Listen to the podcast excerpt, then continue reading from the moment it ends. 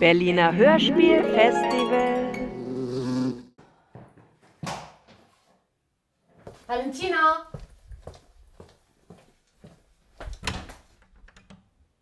Valentina. Da lag Valentina. In der Badewanne. Valentina. Das Wasser hatte einen roten Schimmer. Wie die Milch, die wir früher vom Bauern holten.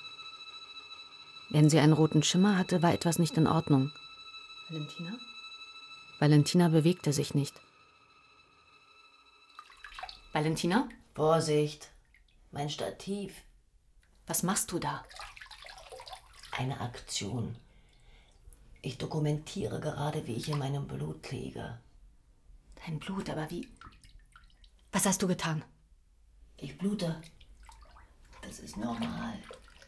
Ist doch schade um das Menstruationsblut. Es hat so eine schöne Farbe. Und was willst du damit?